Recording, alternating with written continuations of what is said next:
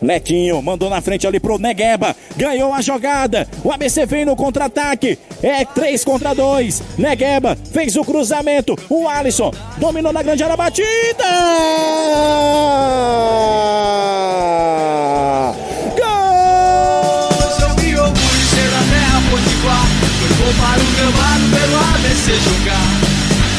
orgulho ser da terra potiguar. Foi bom para o gramado pelo ABC jogar.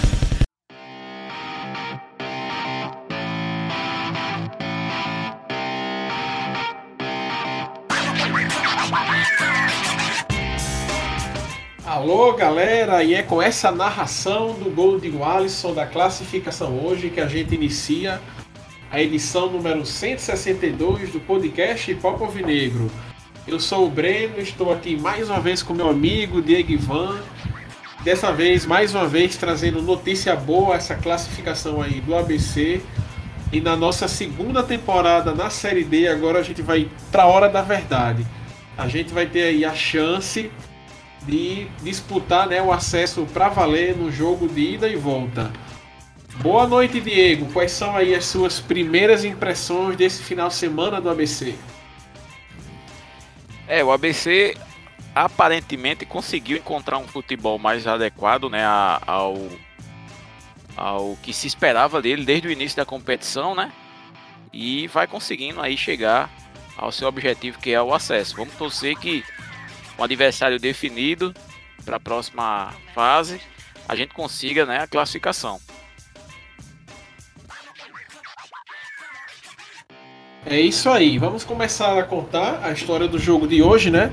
O ABC entrou em campo com o Wellington no gol, Netinho, Suellington, Alisson Cassiano e o lateral esquerdo Vinícius.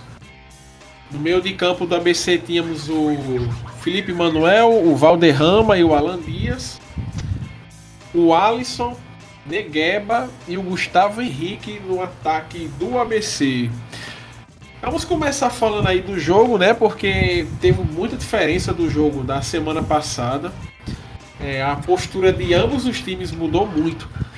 O ABC é, entrou em campo querendo jogo. Os primeiros minutos do ABC eu vi que foram ali um futebol intenso. Em que o ABC tinha várias jogadas de ataque, é, inúmeras chances de inúmeras finalizações, eu não vou dizer nem chances, mas o ABC teve inúmeras finalizações, enquanto o 4 de julho, que na semana passada, em certo momento do jogo, partiu para cima e dava a impressão de que poderia fazer vários gols do ABC, começou o jogo numa postura bem acuada, né? Só que o ABC não aproveitava essa movimentação para para converter tudo aquilo ali em gols, né? Faltava ali na área o último passe, né? Que, que colocasse o jogador em boas condições para finalizar. E quando e quando tinha um jogador que conseguia finalizar, o ABC falhava ali na pontaria.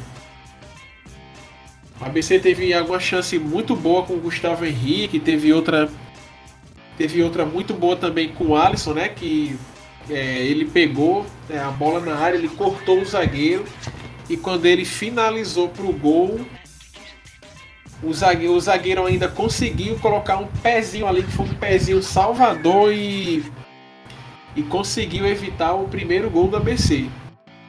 Só que o ABC foi diminuindo né, o ritmo ao longo do tempo e aconteceu no 4 de julho é, gostar um pouco do jogo gostar um pouco do jogo, mas eles também, é, o ataque deles é, também não possui é, muita qualidade. E por incrível que pareça, a defesa do ABC hoje também é, não parecia muito disposta a entregar a rapadura. Aí no momento em que o 4 de julho, rapaz, estava um pouquinho melhor, é, Netinho ali numa bola cruzada pela lateral direita, achou ali Gustavo Henrique, né, que quase de peixinho ali abriu o placar para o ABC quase no finalzinho do primeiro tempo. E ele ainda teve uma chance é, de ampliar numa bola em que ele disputou com o zagueiro, ele conseguiu colocar na frente, mas o goleiro deles, né, o Jailson, que teve bem nos dois jogos ali, conseguiu evitar que o 4 de julho fosse perdendo de 2 a 0 no primeiro tempo. Isso aí, Diego, foi o que eu vi no primeiro tempo, assim, de forma bem resumida. E você, quais foram as suas impressões aí dessa primeira etapa do ABC? É, você falou aí que o jogo de hoje foi bem diferente do jogo lá de, de Piripiri, né? Em que nós ficamos meio acuados aí boa parte do jogo contra o 4 de julho e a, numa jogada meio que achada lá, um cruzamento na área, o Alisson marcou é, um gol, gol de empate, né? É, eu acredito que nós sofremos muito lá com, com o estado de, do gramado e principalmente com a temperatura na cidade que estava realmente muito quente lá e aí nosso time se preservou um pouquinho mais para jogar o jogo todo no mesmo nível. E tem mais um detalhe que eu queria abordar também, eu acho que é pela característica do treinador. O treinador do ABC já deixou claro que ele podendo evitar tomar, levar uma, uma derrota para casa no primeiro jogo fora de casa, ele, ele se precavem muito. Já foi bem visível contra o Retro, esse jogo com 4 de julho também foi lá, lá fora de casa foi muito nessa característica.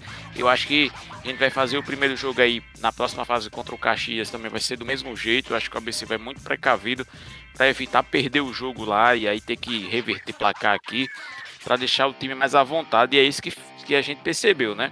É, nesse jogo eu, eu vi o jogo em si, como você narrou aí, eu vi mais ou menos parecido, mas eu fiquei o tempo todo imaginando que com aquela volume de jogo que o ABC teve, tantas jogadas de ataque, principalmente na primeira metade do primeiro tempo, eu fiquei com aquela sensação daquele jogo com o Retro, em que o ABC faz é, 1 a 0 é, no primeiro tempo, jogando assim um volume de jogo contra o Retro muito alto e toma virada no início do segundo tempo, né?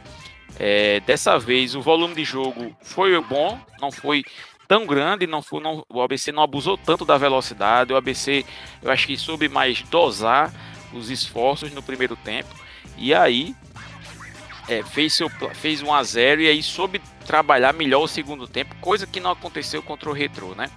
Aí o ABC vai para o segundo tempo, Breno, é, com esse placar de 1 a 0 é, aproveita que o adversário tinha que vir buscar jogo, tinha que tentar fazer o jogo dele, né? E aí o ABC começou a aproveitar os contra-ataques, que também é uma característica que o treinador Moacir Júnior vem demonstrando em toda a temporada é, treinando o ABC, né? O também é característica do treinador também.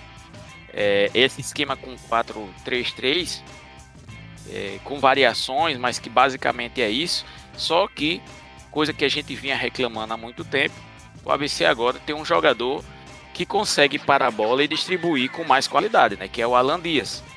É, se a gente for observar, a gente fez até um exercício, acho que no último podcast, um exercício aí de para imaginar o time que estreou na Série D e o time que está jogando hoje é praticamente uma outra equipe totalmente diferente da equipe que começou a Série D para essa que está jogando agora, né? E o Alan Dias faz uma diferença é, inacreditável no meio do campo do ABC porque ele consegue segurar a bola com qualidade, cadenciar o jogo e distribuir ela com qualidade, com, a quali com uma qualidade melhor que a, a dos outros jogadores do ABC, né? É, eu me lembro que a gente reclamava muito porque Valderrama é, ficava sobrecarregado fazendo essa joga, esse, essa função e, sinceramente, distribuir jogo não é a função de Valderrama é, e acaba, acabava que ele era até sacrificado em vários jogos nessa posição. Com Alan Dias a coisa melhorou. Com Alan Dias a coisa melhorou. Nós temos aí também Negueba que começou a jogar mais. É, ele tinha retornado já, acho que uns quatro jogos aí por aí e vem mostrando até por, pela juventude e vai chegar no seu ápice rapidamente aí. Nós temos também o Alisson que no ataque que cresceu seu futebol, é visível que o Alisson está melhor fisicamente, participando melhor tecnicamente do jogo. É, ele já deu passes para gol, já fez, já vem fazendo gols com bola rolando, né? E no jogo de hoje você citou no primeiro tempo aquela jogada que o zagueiro tirou de calcanhar ali que foi inacreditável, mas a gente tem também que levar também de, dar um elogio também ao outro jogador de ataque que é Gustavo Henrique. O ABC vinha sofrendo, acho que há umas duas temporadas sem um jogador que fizesse gols e gols importantes, né? Porque não adianta também você ter um, um, atacante que faça gols em jogos fáceis, porque é atacante que faz gol em jogo fácil não é, é, bom, mas não é, não é, não é imprescindível, né? O bom jogador, o bom atacante é aquele que decide o jogo mais difícil. E Gustavo Henrique vem mostrando que é um jogador decisivo. Nesse segundo tempo, ele já cansou, né? Ele tinha feito gol no primeiro tempo, ele cansou, ele foi até substituído. Mas é, é ele contribui muito porque ele é um jogador bem rápido, é um 9, assim, de uma, de uma qualidade física muito boa, ele se movimenta muito e aparece bem. Com essas características, o ABC começa o segundo tempo, né? É, como eu disse, no contra-ataque. E só que dessa vez, diferente daquele jogo com o Retro, o 4 de julho, ele em nenhum momento ele conseguiu envolver a defesa do ABC. É, os defensores do ABC dessa vez vinham bem. Acho que eu não me lembro de uma falha muito gritante aí, nem de nem de Suelton, nem de Suelton, nem de Alisson Cassiano. É, o, o Felipe Manuel, que tomou a vaga de Vinícius Paulista aí durante esse início de segunda fase aí, é, também vem bem. É um jogador que eu preferi até pelo vigor físico o Vinícius Paulista, mas Felipe Manuel voltou, voltou jogando bem. Voltou à titularidade, melhor dizendo, jogando bem. Havia expectativa até que ele não jogasse esse jogo, porque tava problemas físicos aí. Foi bem. E aí o ABC, ele. É, eu acho até que vou citar um problema que eu notei, eu queria que você falasse também. Que foi a, foram as mudanças que Moacir Júnior fez muito cedo no, no jogo, né? Ele, ele fez as cinco modificações, acho que com 30 minutos ele já tinha feito todas as modificações.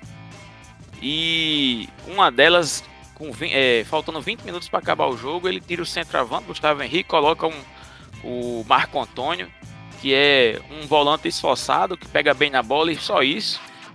E eu fiquei com medo, sabe, Breno, de o ABC levar aquele sufoco do 4 de julho, sair curralado e acabar levando o gol do, de empate. Mas aí o ABC, numa jogada com o Netinho, o Netinho acreditou numa bola que sobrou para ele ali, ele fez um esforço grande, chegou a, a cruzar a bola, se não a meia diagonal assim.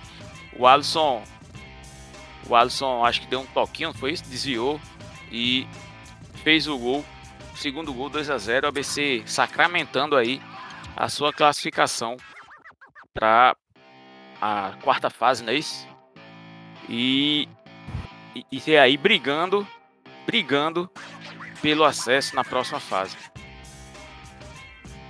Eu achei interessante aí o destaque que você deu para a entrada de Alan Dias nessa equipe do ABC, né? Porque era algo que a gente sentia muita falta, né? De um meia que cadenciasse, soubesse distribuir o jogo. E eu meio que observei um padrão nas jogadas que Alan Dias faz. Ele sempre pega a bola ali na intermediária, um pouco depois do meio de campo. Ele segura a bola é, o suficiente para ou um lateral passar. No caso, ele pegou muitas bolas do lado esquerdo. Ele, ele é, passava muitas bolas para o Vinícius Silva. E também para o atacante que tivesse ali pelo lado esquerdo, né? Que é muitas vezes acaba que o Alisson tá ali, tá ali naquela posição. Eu não sei se isso aí é característica dele ou só é uma característica do Moacir Ball. Mas é algo que tem funcionado, né? Porque o ABC tem feito vários gols nesse tipo de jogada, né? Um com a bola parada ali, geralmente ou o Alisson, tem que estar aqui também, tem qualidade para fazer isso, ou o Alan Dias. O jogador passa do lado, cruzamento na área, né? E às vezes a gente tem, tem saído gol. Tem saído gol, né? Que é outra coisa que tem acontecido, né? Mesmo depois da saída do Elitão, a ABC parece que voltou a fazer gol de cabeça, né? A fazer gols na área, a fazer jogadas pela lateral. O Alan Dias ele tem justamente sido isso, ele tem sido muito aliado dos laterais do ABC. Como é que saiu, ó, vocês observarem como é que saiu o primeiro gol do ABC. Foi uma bola invertida justamente do Alan Dias para o Netinho, só que ele contou ali a ajuda do zagueiro, que o zagueiro foi tentar tirar a bola. Eu acho que aquela bola, eu acho que aquela jogada ia ser perdida. E o, o zagueiro acabou amortecendo a bola para o Netinho, que soube jogar na área para o para o é, o Gustavo Henrique fazer o gol. Na semana passada, o gol foi quase a mesma coisa, foi quase replay do primeiro gol de hoje, só que foi por terra, né? Que o Alisson completou a bola, a bola para o gol, finalizando com os pés. Mas se vocês lembrarem também naquele jogo contra o Retro, é, o Alisson fez uma jogada parecida com o que ela Dias vem fazendo hoje. Sendo que dessa vez o Alan Dias foi o jogador que passou é, na linha de fundo para jogar a bola dentro da área. Dentro da área. E aí o ABC tem, tem feito muitas jogadas nesse sentido. Eu espero que ninguém do Caxias ouça né, esse podcast, né? Porque senão a gente estaria aqui passando o bizu do ABC. Quanto ao que você questionou, Diego, sobre as substituições, é, a maioria das substituições, é, no meu ver, foi quase é, um 6 por meia dúzia, no, sem é, variação tática, sem variação de esquema no time. Bom, se a gente for dar uma olhada, é, entrou o Bruno Souza, saiu o Vinícius Silva. O Vinícius Silva é lateral esquerdo e o Bruno Souza ele vem jogando de lateral esquerdo. É, saiu o Vinícius Paulista, aliás, saiu o Felipe Manuel e entrou o Vinícius Paulista. Também é, é um, ali um jogador de uma posição e entrou outro é, da mesma posição. E, o, e também é o Denner entrou no lugar do Alan Dias. O Denner, para quem não se lembra, há um tempo atrás, ele estava fazendo uma, uma, posição um pouco parecida com o que o Alan Dias vem fazendo hoje, né? Só que o Alan Dias encaixou melhor no time e a titularidade dele, é, para mim, é inegável. É, uma mudança talvez que tenha, que tenha tido um impacto maior, mas mais por falta de opção foi quando entrou quando entrou o Marcos Antônio no lugar do é, no lugar do é, do atacante, como é que esqueci o nome dele agora? Gustavo Henrique. Só que nesse caso, aquilo que você tinha falado, né? O jogador tinha cansado e o ABC já tinha dois atacantes, dois outros atacantes em campo, então é, talvez o talvez o é, o, o treinador Moacino é, tenha querido tenha desejado expor um pouco menos o ataque, o ataque é, a defesa do ABC e colocou o volante e colocou o volante no lugar ali do centroavante. É, de resto, a outra, a outra, a outra substituição é, entrou o Aleph e saiu o Valderrama. Mas nesse caso, o Aleph é um pouco mais defensivo do que o Valderrama, que é o Valderrama ele não chega a distribuir jogo nem nada, mas ele começa ali ainda várias jogadas no meio de campo. Mas de resto, as, as, as substituições não deram uma mudança tão significativa do que o ABC vinha jogando hoje é, taticamente. Eu já acho que teve modificação, sabe? Acho que principalmente essa de Marco Antônio no lugar de Gustavo Henrique, porque que Gustavo Henrique precisava ser substituído, talvez fosse fosse é, visível, ele já estava ele já estava mostrando sinais de cansaço. A questão toda, sabe, Breno, é você criar, você, o objetivo de Moacir Júnior era fazer o quê? Criar ali um bloqueio de duas linhas de quatro e aí fazer um, um escape de contra-ataque. Tanto é que o gol, o gol de Wallace no segundo tempo, né, foi foi assim, né? Foi uma bola roubada no no roubada no meio de campo, foi uma escapada pela lateral e aí é, cruzou, a bola foi cruzada na área, foi Negueba que roubou essa bola cruzada na área, passou por um atacante do ABC e o Alisson no segundo pau dominou e, e chutou no, canto do goleiro. É, um gol bonito toda a vida de Alisson, mas é, ele obviamente quis fazer isso, você tá entendendo? Eu só fico assim meio receoso porque ele fez isso com é, 25 minutos do segundo tempo, você tá entendendo? Ele fez a última, a penúltima substituição que a última foi a entrada de Alaf no lugar de Valderrama, a penúltima substituição dele foi colocar um volante, porque mesmo que Marco Antônio já tenha até jogado de meia no ABC, ele não é meia, ele não tem essa característica, ele é um volante e um chutador de fora da área, de bolas paradas e de fora da área. Ele ter feito isso ainda faltando 20 minutos, porque se o 4 de julho, numa bola marota ali, faz um gol, o, ia ser um Deus nos acuda, entendeu? Eu ter que colocar um atacante, não sei o que, o ABC ia ficar acuado na defesa e por aí vai, sabe? É só, é só essa reflexão que eu sugeri porque me parece é, me parece que era, era meio óbvio que talvez ele não precisasse ter tirado o Gustavo Henrique e colocado um volante. Tirasse o Gustavo Henrique e colocasse um outro atacante. E aí, na necessidade, se colocava um volante, se fosse o caso, no lugar de outro atacante, e aí por aí vai, certo? Eu só acho que no momento ele fez isso muito cedo, é só isso. Eu concordo com você que é meio precipitado, né? Você queimar todas essas substituições assim, já na metade do segundo tempo. E eu ainda lembro aqui de um caso pior que poderia acontecer. E se de repente o Wellington fosse expulso? Entendeu? Pois é. 25 segundos, do, 25 minutos ali, eu estava 1x0 ainda, né? Porque o gol do Alisson foi mais, por perto dos 30. Imagina aí o ABC fazer 15 minutos de jogo sem goleiro. Sem o goleiro de ofício, né? Meu amigo, ia ser, ia ser um problema, viu? Se fosse três substituições ainda ia, né? Mas nem na época que tinha três, os caras queimavam tão rápido assim. Porque se acontecia o só, se o Wellington. Eu nunca lembro dele ter sido expulso pelo ABC. É, ou então se ele se machucasse, cara, poderia. Poderia ter dado ali um probleminha, viu? Na defesa do ABC. Eu nunca, eu nunca vejo assim time jogar 10, 15 minutos sem um goleiro. Agora, imagina aí, 20 minutos sem um goleiro. Não, e, e tem mais, não precisava, nem, não precisava nem de expulsão, entende? É, é, essa é a minha questão. Teve uma jogadinha do, do 4 de julho, já tava 2 a 0 o jogo.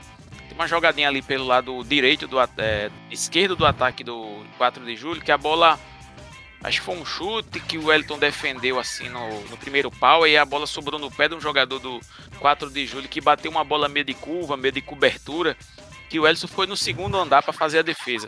Se aquela bola entra, meu amigo, ia ser 2 a 1 um, faltando o que 10 minutos para acabar o jogo, ia ser uma loucura, pô.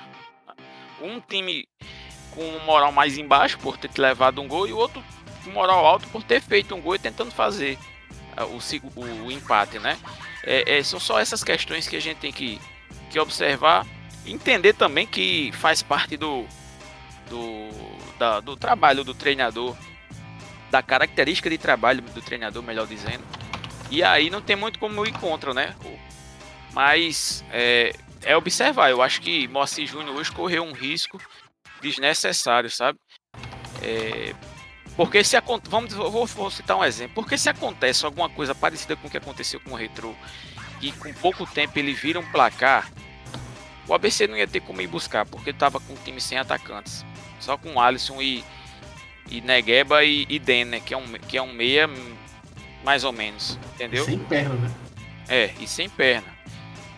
É, e, e, ele sem ter como colocar mais um atacante. É isso que, é isso que eu tô questionando né, a atuação de Moacir Júnior hoje no jogo. Pois então tá entendido. E assim a gente finaliza né, a história do jogo, as nossas impressões e aquilo que a gente viu. Vamos dar aqui uma passada nos resultados né, da, da quarta divisão nesse final de semana. E vamos ver aí como é que ficaram os confrontos. A gente teve aí Paragominas 2, Atlético Cearense 1. O Atlético Cearense se classificou é, União Rondonópolis 0, Caxias 2. Caxias classificou. Guarani de Sobral 0, Campinense 2. Campinense classificado. Ferroviária 1, Esportivo de Bento Gonçalves 1. Ferroviária classificado. ABC 2, 4 de julho 0. Joinville 2, Uberlândia 1. O Uberlândia se classificou nos pênaltis. O Joinville tinha passado do Bangu nos pênaltis na fase anterior, mas dessa vez eles não repetiram a mesma competência. E a gente teve aí a Aparecidense 1, Cianorte 0, o Aparecidense de Goiás classificou. Por último, Motoclube 2, América de Natal 4. Rapaz, o América não tomou conhecimento no Motoclube. 4 a 2 aí, lá dentro, e classificou também. E os confrontos para as quartas de final da Série D, já valendo acesso, ficaram assim: é, o Atlético Cearense vai pegar a Ferroviária de São Paulo, o ABC vai pegar o Caxias, Rio Grande do Sul, Uberlândia e Aparecidense de Goiás, América e Campinense. E o Campinense do Raniel Ribeiro, né? Que vai ter aí a chance de conseguir o primeiro acesso na carreira. Vamos lá, Diego. Esses confrontos aí, é, quando a gente, a gente vinha conversando isso, quando a gente começar a gravar, o ABC não tinha como é, escolher adversário, né? Qualquer um que viesse daí seria pedreira. Não tinha, aí não tinha um time que era mais fraco, não tinha um time que era mais difícil. Todos aí eram times que realmente dariam algum tipo de trabalho ao ABC. Sendo clássico, sendo do Atlético Cearense, time que a gente não ganhou, ou sendo até a Ferroviária, que aí é o time que tem a melhor campanha.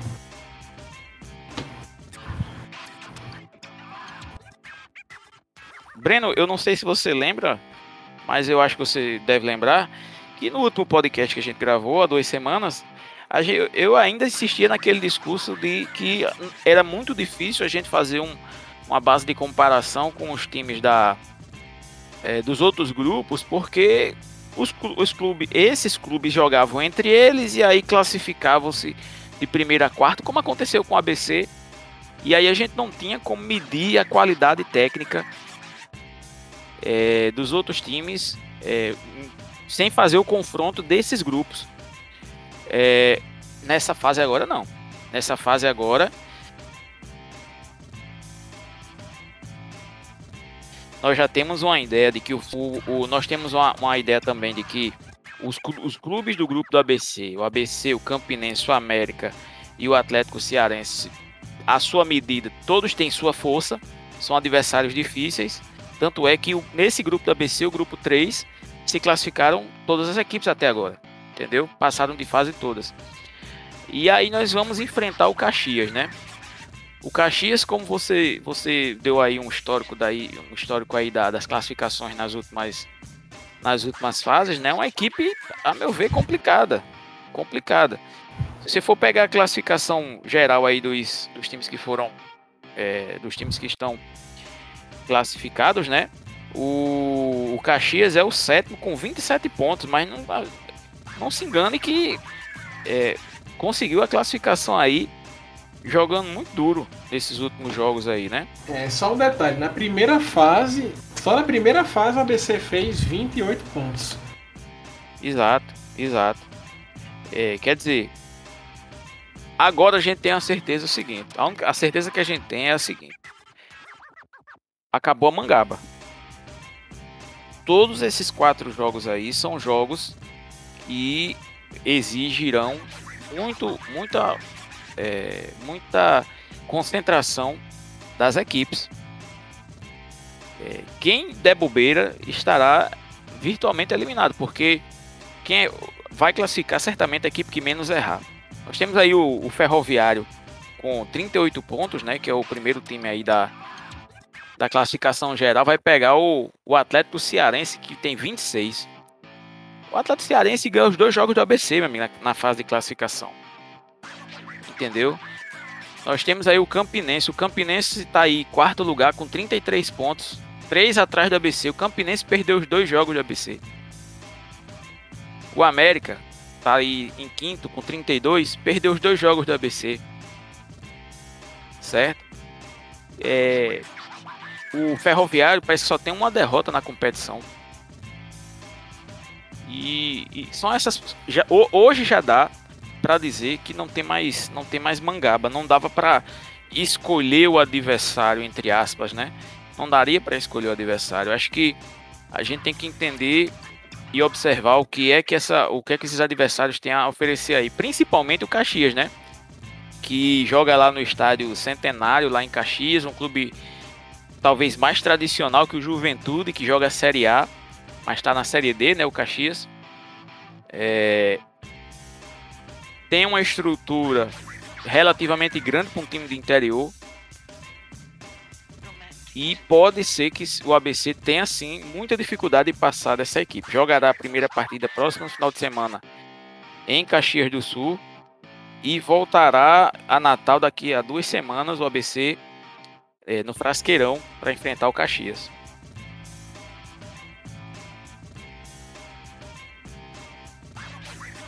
Você tem razão. Você tem razão quando diz que acabou a mangaba. Agora, meu amigo, todo mundo é, tá com a mesma condição. Eu acredito que não só a partir de hoje, é desde que começa o mata-mata, é difícil você nivelar os times, porque o mata-mata ela tem uma estratégia diferente da fase de grupos. A gente sempre bate nessa tecla aqui. A fase de grupo permite você errar, perder um joguinho aqui, apular. Aí o mata-mata não, entendeu? Um erro pode fazer você ser eliminado. E o Caxias ele tem seus méritos em estar aqui, apesar de seu time. Dos times que está agora na quarta de final, é o Caxias foi o que fez a pior campanha na primeira fase. Eles fizeram apenas 18 pontos. Eles pegaram um time ali que tem muito um grupo muito equilibrado, muito equilibrado o, o Caxias, é, equipes ali que não abriram uma distância muito grande é uma das outras, tirando o Joinville ali que passou em primeiro lugar, invicto, Caxias ali estava no pelotão de equipes muito parelha.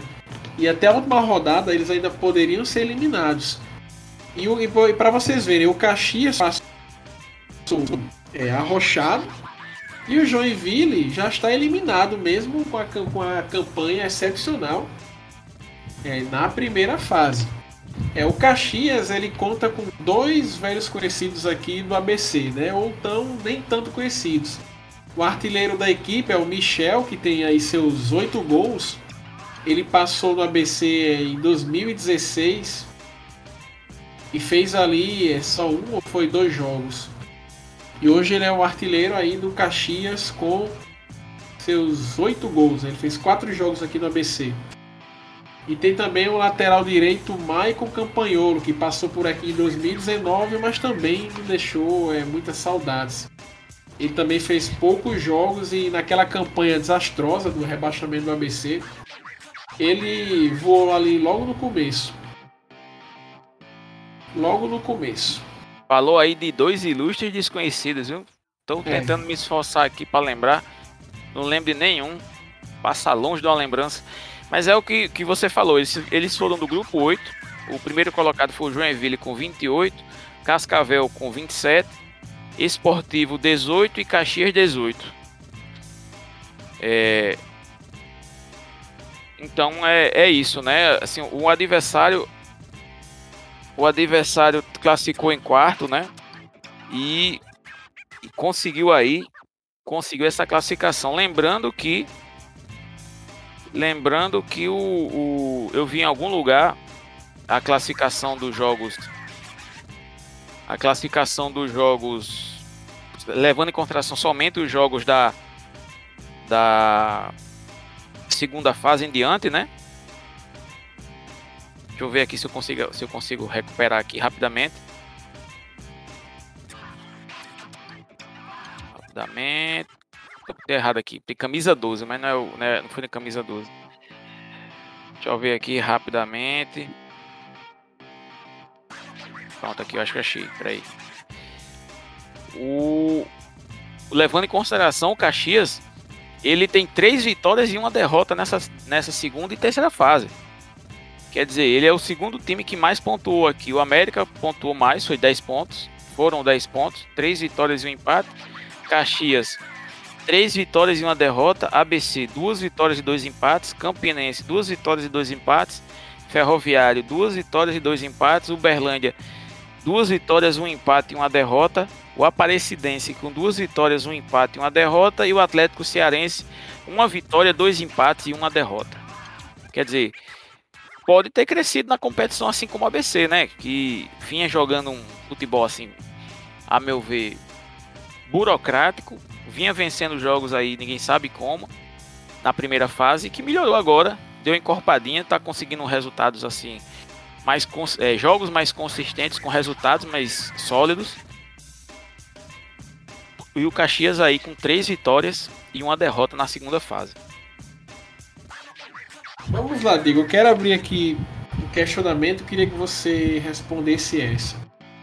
A gente reclama muito desde o ano passado a inércia do ABC em reforçar a equipe em certos momentos que a coisa rocha na competição.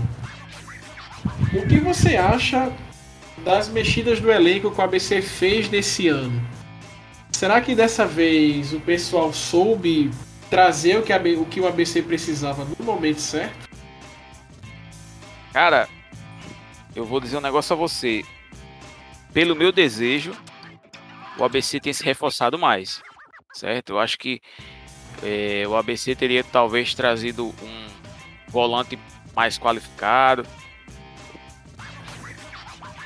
Lateral direito melhor um pouquinho, porque eu acho que Netinho esforçado apenas, certo? É, não sei se, se, mais algum atacante. Eu acho o Fumaça aqui na reserva muito fraco. Se a gente precisar dele no ataque vai ser complicado. É, Eu acho que eu, é, eu acho que eu acho que o ABC é diferente dos outros anos, investiu melhor, mas investiu pouco. O, o ano passado foi ano passado o ABC fez tudo ao contrário, né? O ABC fez um investimento absurdo para ser campeão estadual.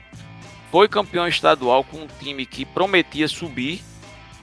Não conseguiu manter ele para a Série D, desmanchou a equipe e não conseguiu se, se remontar com qualidade para jogar a segunda fase e foi eliminado logo na segunda fase, né? No primeiro mata-mata já foi eliminado. Dessa vez o ABC fez um investimento baixo no campeonato estadual, a meu ver, apesar da manutenção de Alisson e tal. O ABC de Alisson, de é, Vinícius Leandro, de Elitão, de alguns nomes que ficaram do ano passado para cá. E é, não queira ou não queira, esses caras é, tinha um salário um pouco maior, não era tão grande, porque na Série D ninguém tem esse salário absurdo, mas eram salários razoáveis. O ABC fez um campeonato estadual, assim, em sua grande é, maioria do tempo, mediano e acabou perdendo o título para o Globo. No, no Campeonato Brasileiro, ele até foi, se, é, foi desmanchado, parte do, do time, parte que funcionava do time foi desmanchada tanto é que Elitão foi embora e tantos outros aí. É, mas foi contratando jogos, jogadores é, em momentos específicos do torneio, né? No, no, logo no, na primeira, nas primeiras rodadas, o Alisson Cassiano chegou, né? É, chegaram também é, Negueba, vindo do Globo, Aleph. É, no meio da competição foram chegando outros jogadores. E no fim da primeira fase, ali para o limite da, nesse é, Gustavo Henrique também chegou no meio da competição. E no limite ali para terminar o, o, o terminar o, a fase de classificação e, e, o limite de contratações o ABC trouxe lá um lateral esquerdo né? Acho que é agora é, é Filipinho né? Tá, é Vinícius pra... Silva. Vinícius Silva acho que é Filipinho também não tem esse aí? Agora eu tô na tô com esse tem. nome na cabeça. Tem ambos. é, é, pois é, ele trouxe esses dois laterais esquerdos, que era um calcanhar de, aquele, de muito tempo que o ABC não tinha, né? Tava improvisando ali Bruno Souza na, naquela aquela posição. Trouxe aí Alan Dias, né? Alguns jogadores para é, reforçar essa equipe do ABC. E dispensou outros também que chegaram para a Série D e, e acabaram nem terminando o, a competição. É, eu acho que o ABC, ele, ele diferente do ano passado, ele errou menos, sabe? Errou menos, eu acho que até por falta de dinheiro, errou menos nas, nas contratações, contratou na hora certa. Só que talvez não seja suficiente, sabe? Eu acho o ABC também jogando no limite ali. Não acho que não, não avança muito mais tecnicamente do que aquilo, né? A gente, o que, é que a gente pode esperar? Que um Negueba, que é um cara que tem um que me surpreendeu porque Sinceramente, eu assisti os jogos do Globo e não via nada demais de, de Negueba. Não via nada demais de Negueba. E ele no ABC ele mostra que tem uma qualidade realmente um pouco mais elevada. É, vejo também que o Alisson, como eu já disse aí no comentário, ele consegue agora atingir um nível técnico aceitável, jogando até numa posição que ele não está acostumado, né? Porque ele sempre foi aquele cara que jogou ali na, na ponta esquerda, meia esquerda, ponta esquerda, no, no, lado esquerdo do ataque sempre. Dessa vez com Moacir Júnior e Negueba tá ali para aquela região e, e o Alisson cai mais pela direita, né? E ele tá conseguindo ter seu, seus momentos aí de brilho. É, obviamente um veterano como ele, com problemas físicos aí já recorrentes, ele não vai também tirar um coelho da cartola duas, três vezes durante o jogo, né? É muito difícil um jogador conseguir fazer isso. Mas ele vem conseguindo fazer algumas. O Mago vem conseguindo fazer das suas e, e apresentar coisas diferentes durante os jogos, né? É, vamos ver, eu acho que. É, como a gente já disse aí, você já disse também, o momento agora não tem mais, não tem mais bobo, não tem mais menino, todo mundo se conhece. Os grupos já se, se cruzaram aí, dois, dois, três grupos já se cruzaram, a gente já sabe quem é quem, né? É, o Caxias, como você disse na primeira fase, foi mal. O, agora ele vai já com uma sequência de três jogos e é, três jogos com três vitórias e uma derrota. Vem aí nos últimos quatro jogos mostrando alguma força, né? Tem que estar tá de barba, barbas de molho, quem tem barbas, e aguardar e se preparar para um confronto muito difícil. É, também eu estava pensando isso essa semana, Breno. Eu queria que você falasse aí também. E acabou aquela conversa de desgaste físico, né? Quando o campeonato brasileiro era jogo, eram jogos é, quarta e domingo, quarta e domingo aí, o, o ABC intercalando os jogos aí da Copa do Brasil com o Campeonato Brasileiro, melhor dizendo, havia aquela desculpa, né, de que os jogadores não, não conseguiriam jogar o Campeonato Brasileiro porque estava se dedicando à Copa do Brasil, confrontos difíceis e tal. É verdade, eu, eu, acho que sim, eu acho que a ABC tinha dificuldade de manter a condição física. Agora não, eu fico admirado, por exemplo, com aquele segundo tempo do Retro, né? O time profissional ter caído tanto, tanto fisicamente depois daquele jogo. Eu queria saber de você se você acha que é normal que uma equipe, um momento desse decisivo, é, não consiga imprimir um ritmo de jogo mais forte e, e tenha queda física, como a ABC demonstrou, pelo menos contra o Retro, né? Pois é, rapaz. É. Eu quero ainda fazer aqui um adendo sobre o Alisson, falando assim de uma forma um pouco hiperbólica, que o Alisson já está com hernia de disco de levar, os time na, de levar o time nas costas nessa segunda fase, né? Que nos últimos três jogos aí, quem decidiu acabou sendo o Alisson, né? Retrô, ida contra o 4 de julho e hoje ele contribuiu aí para dar números finais ao jogo. É aquilo que a gente já fala há muito tempo, a gente tem até um podcast sobre isso e tem um texto no blog, que é por que o ABCdista respeita tanto o Alisson, né? Porque o Alisson, por via de regra, costuma chegar junto quando o ABC precisa dele. Claro que ele não é perfeito, claro que ele não é infalível, mas o Alisson em campo, você percebe que até quando ele não está numa, numa fase melhor, ele é muito melhor do que os jogadores ali que estão é, ao redor dele. E Diego, em relação à parte física do time, claro que ninguém não dá para considerar isso normal, né? O time agora, depois que começou a segunda fase, está jogando uma vez por semana. Os últimos quatro jogos do ABC, cada um foi num domingo diferente. E você tem um espaço de uma semana entre o jogo e outro. Então, é, dá tempo de recuperar, dá tempo de preparar bem os jogadores. E eu não vou me alongar nisso não, que, é, que é, também é, algo bem direto mesmo. A gente pode falar da questão das viagens, né? Que o ABC também não tem feito viagens longas. Os jogos foram aqui no Ceará, na Paraíba, lá para Pernambuco, agora foi um pouquinho mais longe, no Piauí. E somente agora, já nas quartas de final, o ABC vai fazer uma longa viagem até Caxias do Sul, né? Lá do, nos confins, lá no sul do país. Essa parte física aí é algo que precisa ser até mais bem explicado, mais transparente para a torcida. É, porque a gente observa, né? Por exemplo, o Gustavo Henrique hoje foi substituído de novo e, e, joga alguns jogadores que abrem o bico muito fácil. O, o, o Alan Dias, eu não sei se ele tem algum problema físico crônico. É bem, é bem possível que tenha, né? Já que é, nós vemos aí alguns jogadores que vêm vem para o ABC aí sem condições físicas de jogar 90 minutos e jogam alguns jogos e não jogam outros. O caso mais ridículo desses aí é aquele Neto Coruja, né? Que era um ex-jogador em atividade e o ABC contratou e ainda levou um cacete na justiça do trabalho com aquele, com aquele jogador, né? Ele deve estar formado em medicina hoje. Né?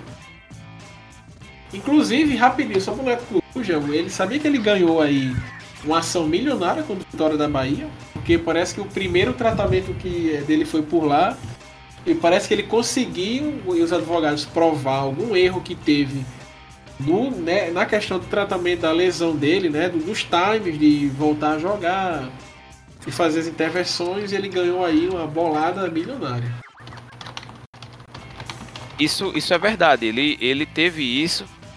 Ele tentou colocar o ABC na justiça também. Eu não sei nem se ganhou naquele momento lá que ele veio, jogou uma partida ou duas aqui e não, não, conseguiu mais jogar nada no ABC, ele botou o ABC na justiça. Deve ter a, a questão dele com o Vitória é essa mesmo, houve um erro um erro médico é, ou fisioterápico, algo do gênero. O departamento físico lá do médico físico do Vitória colocou ele é, numa podre e ele acabou tendo a carreira encurtada. Só que entre ter essa carreira encurtada e parar de jogar, teve a vinda dele no ABC sem condições nenhuma de jogar. E aqui no ABC, com o doutor Roberto Vital dizendo que não deveria contratar o jogador, é bom que se diga, né? Houve parecer médico local dizendo que não tinha a menor condição de Neto Coruja é, jogar pelo ABC. A direção da época forçou a barra e contratou o cara, né?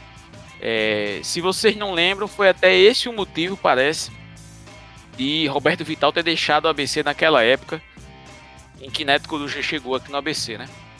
Vamos aí agora à coluna do Gustavo Lucena.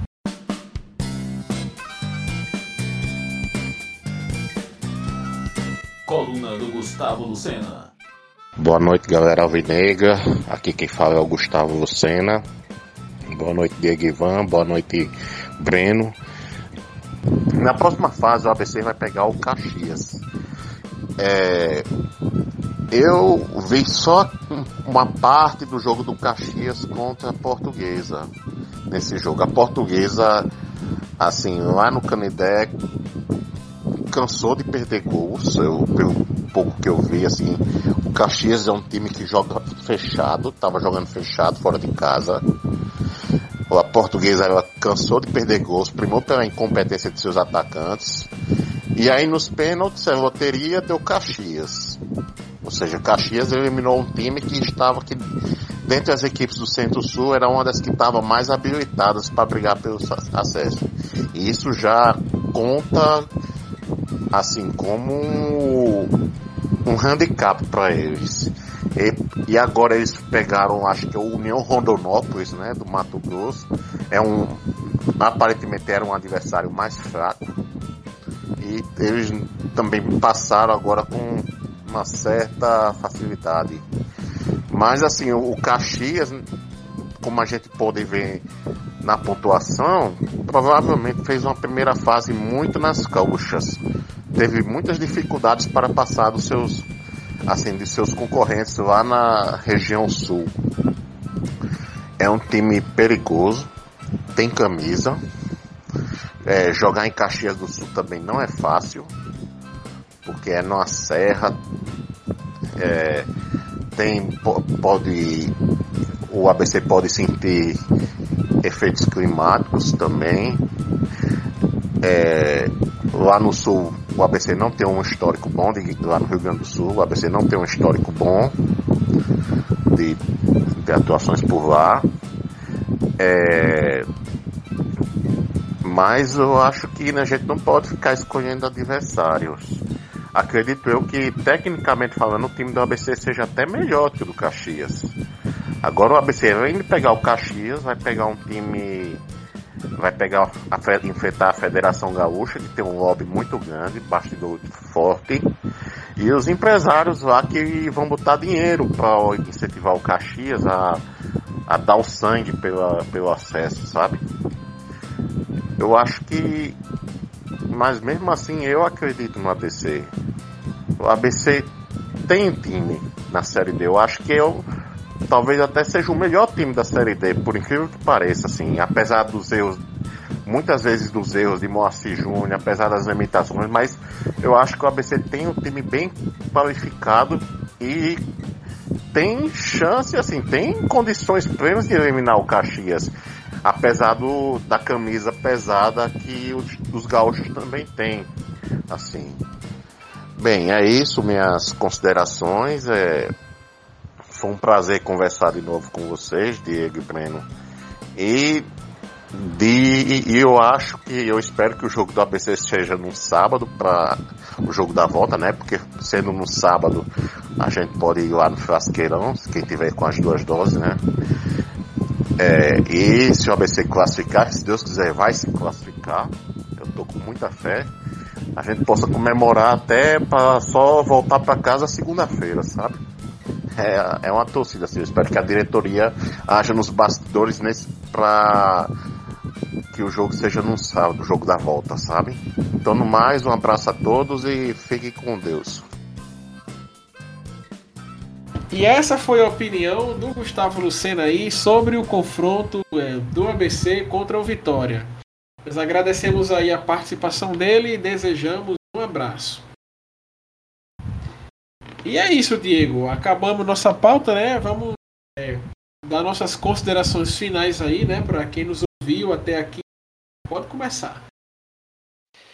É, pessoal, o ABC conseguiu aí a classificação. Não foram jogos fáceis, assim, o ABC passou longe de, de demonstrar uma segurança.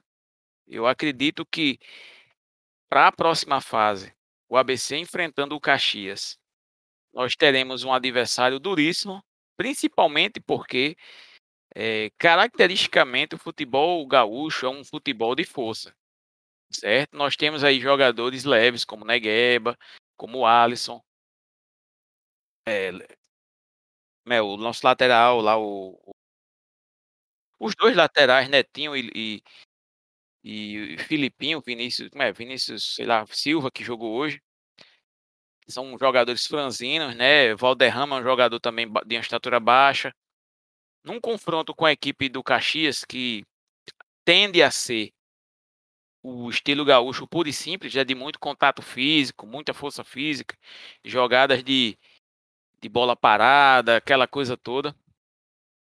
É, nós temos aí um, um desafio muito grande nesse respeito, né?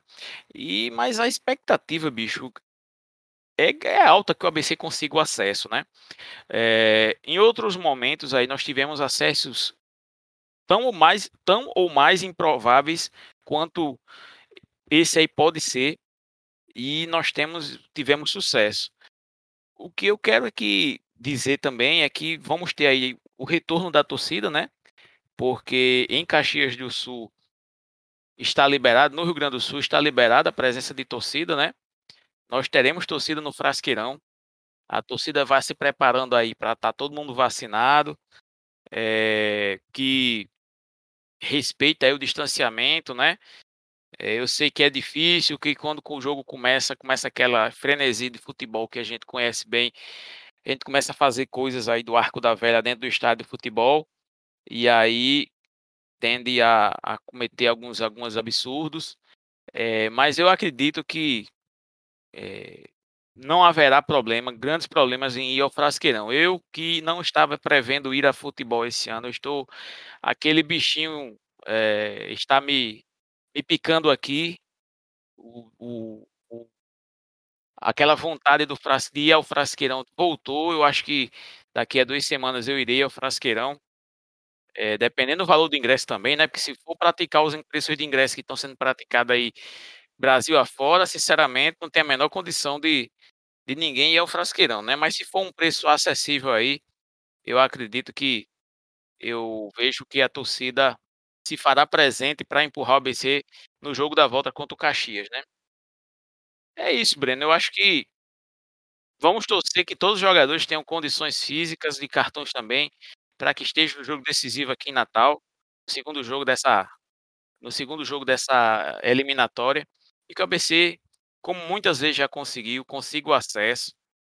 E quem sabe chegar à semifinal, uma final e vencer um título brasileiro, né? Mas principalmente o acesso, porque é, Série D não, não, é, não chega a ser nem o que a Série C era antigamente, quando não existia a Série D.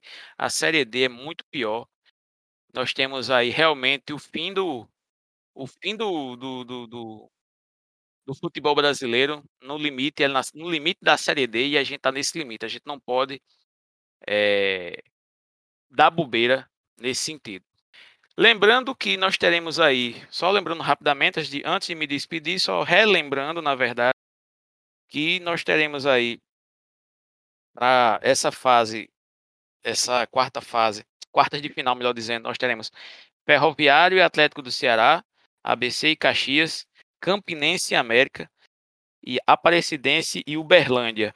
Os times que farão jogos em casa serão o Ferroviário, ABC, Campinense e Aparecidense. É... E Aparecidense. É... Lembrando também que, para quem está preocupado, é... ABC e América só se enfrentariam numa possível final do Campeonato Brasileiro.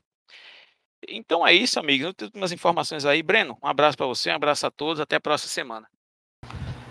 Pois é, galera. Agora a gente volta a sentir aquela mesma emoção do jogo contra o Bragantino em 2007, daquele jogo contra o Águia Marabá em 2010 e daquela partida dificílima contra o Botafogo de São Paulo no Frasqueirão em 2016. Né, a gente agora vai coração na mão, né? Eu recomendo que vocês vão para o seu médico de vocês, para o cardiologista, antes de, de ir para o frasqueirão, né? Que vai ser uma guerra aí e não vai ser fácil. E o ABC precisa muito que a torcida apoie, que a torcida chegue junto. Dessa vez, né? Vai ter, vai ter é, torcida. E ao contrário do Diego, que pretende ir para o jogo, eu ainda pretendo esperar mais antes de frequentar esse tipo de evento, mesmo já estando vacinado com as duas doses, mesmo sendo evento ao ar livre, mas que vai ter torcida, né? Estima-se que vai ter ali 4.800 pessoas, né? Que é mais ou menos ali 30% da capacidade do estádio. E Diego, quanto ao preço do ingresso, rapaz, eu acredito que possa ser que fique um pouco salgado, porque por mais que é, que diminua o número de pessoas que vão estar no estádio, então Aí é, vai, vai, vai acontecer de as despesas continuarem as mesmas, né? A despesa não diminui. Então, se tem menos gente para pagar, é capaz do ingresso ser maior. Mas enfim, né? Talvez ainda assim não seja tão caro. Mas que o ABC precisa se livrar desse inferno que é a Série D, né? O ABC precisa se fixar ali, pelo menos é, na Série C por alguns anos, né? Se estruturar melhor internamente antes de, antes de pensar voos maiores, né? Porque se CRB, se Sampaio Correia, se Confiança consegue ficar dois, três, quatro anos na Série B, então eu creio que o ABC também possa conseguir. Mas a gente precisa dar agora esse primeiro passo que é se livrar de vez dessa série D, né? Que o Diego fala, né? Como Diego falou, é algo bem mais difícil do que era aquela série C antigamente. E nós agradecemos a você que nos acompanhou até aqui, né? Desejamos aí um abraço e até a próxima edição do podcast Papo Vinegro.